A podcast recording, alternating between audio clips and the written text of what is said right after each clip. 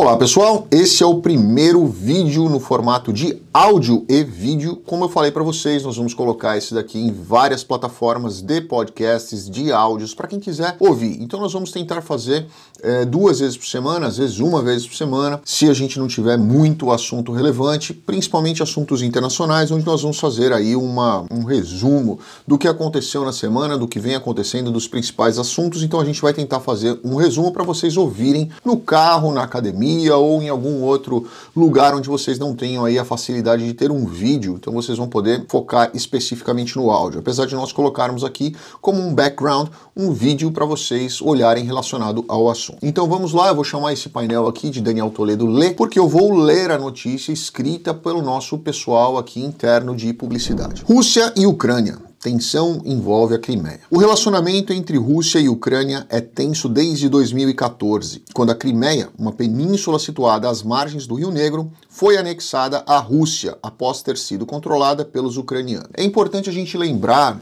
que se vocês forem voltar lá na história, lá atrás, vocês vão lembrar que a, a Ucrânia, especificamente, ela tinha aí um grande arsenal bélico e principalmente um grande arsenal nuclear. Ela era a terceira potência nuclear mundial. E houve aí um acordo entre Ucrânia, Rússia e Estados Unidos para que ela se desnuclearizasse ou destruísse as suas armas nucleares ou entregasse as suas armas nucleares para que elas fossem é, desmontadas. Em troca disso, houve uma garantia dos Estados Unidos de proteção e de uma garantia da Rússia de não invasão. Então a gente sabe que hoje a situação da Ucrânia ela é muito delicada. Primeiro porque é, os Estados Unidos que garantiu a proteção na verdade, não mandou tantos soldados para lá quanto deveria ter mandado para realmente, efetivamente garantir a proteção. E a Rússia, que disse que nunca invadiria, você colocar um exército com mais de 100 mil homens na fronteira desse determinado país, um certo sinal aí de ameaça, um certo sinal de indisposição que pode não significar a, a manutenção da palavra que foi dada lá atrás, quando houve a desnuclearização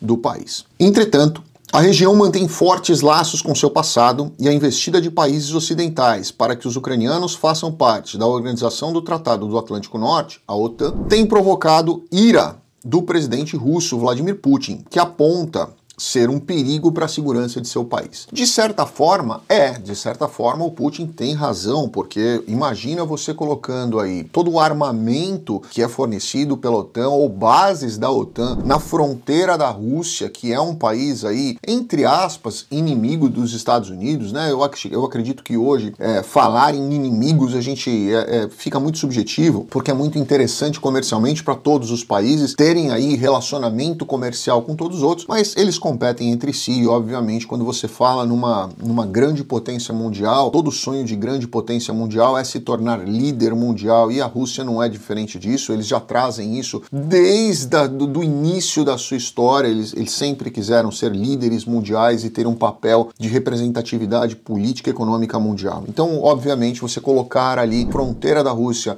eh, armamento da OTAN ou tornar a Ucrânia um, um país membro da OTAN, com certeza absoluta você está ali eh, é, apertando cada vez mais a Rússia dentro dos seus próprios limites e eles não querem isso. Nas últimas semanas, com o envio de milhares de soldados e bunkers para a fronteira entre os dois países, a situação se agravou e a comunidade internacional teme uma possível invasão, gerando consequências em boa parte da Europa. E Putin pouco tem se manifestado publicamente sobre o assunto. Claro, Putin tem feito aí uma estrutura extremamente bem planejada, estrategicamente planejada, para se colocar ali, olha, eu não quero invadir, eu só estou deixando meus, meus soldados e meu exército aqui em prontidão, caso a gente seja invadido ou agredido de alguma forma. E para a Europa, é óbvio que eles vão ter consequências seríssimas, né? não só consequências é, na, na questão de segurança, mas também consequências na questão econômica, porque é, muitos países da Europa dependem diretamente do gás e do petróleo que vem da Rússia. A Rússia, se fechar ali o gasoduto, eles vão ter aí uma, uma um abalo na economia aí que é grande, né? O, o consumo de gás e petróleo da Rússia pela Europa representa aí 33% do PIB russo, mas imediatamente eu tenho certeza que a China e outros países ali vão, vão se mexer para isso não impactar na economia russa e trazer inclusive a Rússia mais perto politicamente é, desses países, o que é extremamente interessante para eles. Mas eu acho que a, Europa não tem interesse nesse tipo de situação e muito menos é, a Rússia tem interesse nesse tipo de situação. Mas os Estados Unidos, por outro lado, Talvez tenha. A questão segurança abordada pelo presidente russo está relacionada ao fato de a OTAN ser uma aliança militar criada justamente para fazer frente ao então bloco soviético naquela época, em 1949, buscando uma proteção internacional, em especial dos países europeus. Óbvio, né? Quando a OTAN foi criada especificamente para oferecer uma segurança contra a, a, antiga União Soviética, ou bloco soviético, que é o que o Putin tenta hoje reagrupar para ter mais força é, política, econômica e territorial também, Obviamente, a OTAN é um, uma barreira no plano expansionista de Vladimir Putin. A organização, por sua vez, está concentrada em apoiar a Ucrânia em sua autodefesa. Essa é a alegação específica da OTAN. Né? A OTAN diz que não, nós estamos aqui com o único propósito de causar na Ucrânia a sensação de segurança e trazer para a Ucrânia os benefícios da segurança colegiada, unida da OTAN. O secretário-geral afirmou no dia 30 de janeiro que a aliança não tem qualquer intenção de enviar tropas de combate à Ucrânia em caso de invasão da Rússia. O que eles têm, obviamente, é a intenção de que a Ucrânia tenha aí sim direitos de proteção e de autoproteção, com o direito, inclusive, de adquirir esses armamentos que são exclusivos dos países que fazem parte da OTAN. Segundo os Estados Unidos e a OTAN, as exigências de Putin, como promessa de nunca expandir para o leste para países como a Ucrânia, violam a política de portas abertas da OTAN e inviabilizam os inícios das negociações. Isso virou realmente uma situação de impasse entre os dois países. Né? Um quer que a Ucrânia não faça parte da OTAN e outro quer que a Ucrânia tenha aí a liberdade de escolher se ela vai fazer parte ou não, de quem ela quer fazer parte ou não, o que é absolutamente viável como direito do país, na soberania do país, poder escolher se ele vai fazer parte de um tratado ou não. E os outros países fronteiriços ali, eles têm num, no máximo que concordar, né? Porque é um, não cabe a eles definir ou julgar ou questionar a soberania de um outro país, ou querer invadir esse país simplesmente pelo fato fato dele não querer fazer parte do mesmo regime político que o seu vizinho quer que ele faça. Já o Conselho de Segurança da ONU busca a manutenção de uma reunião de emergência para discutir a tensão na fronteira.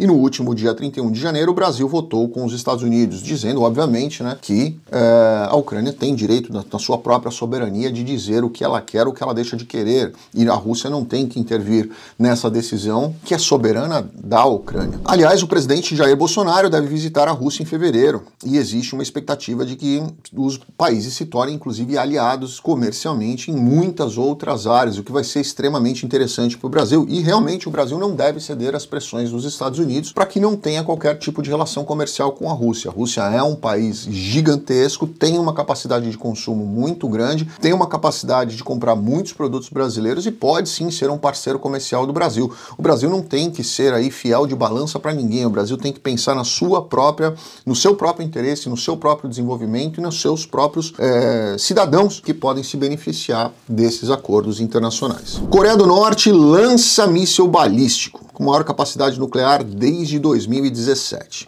A Coreia do Norte confirmou ter lançado o míssil balístico Hwasong-12 de alcance intermediário e o mesmo alcançou o território norte-americano de Guam. Quem não sabe, os Estados Unidos têm um território, tem uma área em Guam onde tem uma grande base americana lá, principalmente uma base naval, onde muitos porta-aviões param ali para fazer reabastecimento e, e reparação de alguma coisa que eventualmente precisa. A informação de 31 de janeiro provocou temores de que o país possa retomar testes com mísseis de longo alcance. E esse foi o sétimo teste realizado pela Coreia do Norte esse mês, levando a preocupação dos Estados Unidos, que prometeram uma resposta destinada a mostrar o compromisso com os aliados, sem especificar qual seria o teor. Essa foi a primeira vez desde 2017 que um míssil com capacidade nuclear desse tamanho foi lançado, em meio ao aumento das tensões com a Coreia do Sul, atraindo ameaças de fogo e fúria dos Estados Unidos. Né? Vocês devem lembrar aí, o ano passado foram vários mísseis testados, o ano retrasado, vários mísseis testados pela Coreia do Norte. Eles vêm desenvolvendo sim e desafiando aí toda essa questão de, de, de política de paz internacional. E aí, se vocês forem olhar, a Coreia do Norte tem ali sim uma intenção de, de diminuir, né, principalmente essas, essas grandes sanções que são colocadas ali em cima, desde a época da, da divisão das Coreias, e tentar ali se nuclearizar para que eles possam usar isso como poder de barganha, assim como o Irã vem fazendo também, né? E essa é a razão principal na qual eu venho falando muitas vezes que talvez o Brasil deva aí considerar a possibilidade de se nuclearizar. Não para a gente explodir os nossos vizinhos ou ameaçar alguém, mas para a gente ter isso daí como uma, uma arma de barganha barganha e um potencial de barganha em uma eventual é, situação de conflito ou ameaça que possa ter ao nosso território brasileiro. Jovens profissionais deixam a Argentina em meio à crise e alegam desesperança. A Argentina que está numa crise terrível já há muito tempo, né? A Argentina agora que recentemente, inclusive, vem, vem, vem passando por maiores dificuldades e vem buscando, inclusive, ajuda internacional. A Argentina enfrenta uma de suas piores crises, com inflação que chega a 50% e revive a chamada crise de 2001. Até então, sua pior crise econômica, política e social da história. Naquele tempo, em duas semanas, passaram cinco presidentes e uma conversão em pesos argentinos dos depósitos bancários em dólares, provocando uma desvalorização que representou quatro vezes o valor das economias de milhões de pessoas. Em 2003, o sociólogo Fernando Esteban estimou que 118 mil argentinos abandonaram o país entre 2000 e 2001. Em média, 160 imigrantes por dia. E de acordo com o site de notícias a24. Entre setembro de 2020 e junho de 2021, quase 60 mil pessoas imigraram do país, o que equivale a cerca de 200 imigrantes por dia. Nós estamos falando mais do que aconteceu naquela época de 2001, que vocês devem lembrar bem, quem, quem se lembra daquela época do panelaço, das crises, das pessoas quebrando coisas na, nas ruas ali de Buenos Aires. Entretanto, a diferença seria que no início dos anos 2000, a imigração heterogênea, enquanto hoje está ocorrendo a fuga de cérebros envolvendo jovens profissionais que alegam falta de esperança e empregos decentes no país e com uma recuperação muito longe de estar breve. Bom, a gente vê a mesma coisa no Brasil, né? Essa fuga de cérebros, inclusive eu escrevi sobre isso aí um artigo, já foi publicado inclusive falando de, da fuga de cérebros que está acontecendo na América Latina inteira. Muitas pessoas que têm que têm aí uma melhor qualificação profissional, pessoas que acabaram de sair das universidades, que têm uma grande carreira pela frente, elas estão buscando outros países onde tem melhores salários, melhores, melhores oportunidades e melhores condições para que elas possam criar aí a sua carreira e desenvolver a sua carreira. Né? Então, a Argentina tem visto isso cada vez mais, infelizmente. O Brasil está no mesmo caminho e, infelizmente, as pessoas que acabam ficando para trás são justamente aquelas que acabam aí segurando o peso e a responsabilidade de carregar o país nas costas, porque as grandes mentes, aquelas que criam, que trazem investimentos, aquelas que trazem é, é, criações e, e inovações para o país, acabam buscando outros ramos de atividade em outros países e levando para esses países a tecnologia e o dinheiro que elas mesmas podem gerar com seu conhecimento. Bom, era isso, eu agradeço a vocês. Vamos para o próximo na semana que vem. Espero que tenham gostado desse novo formato. Por favor, comentem o que vocês acharam desse novo formato para a gente tentar ir melhorando e aprimorando. Um grande abraço, fiquem com Deus, obrigado.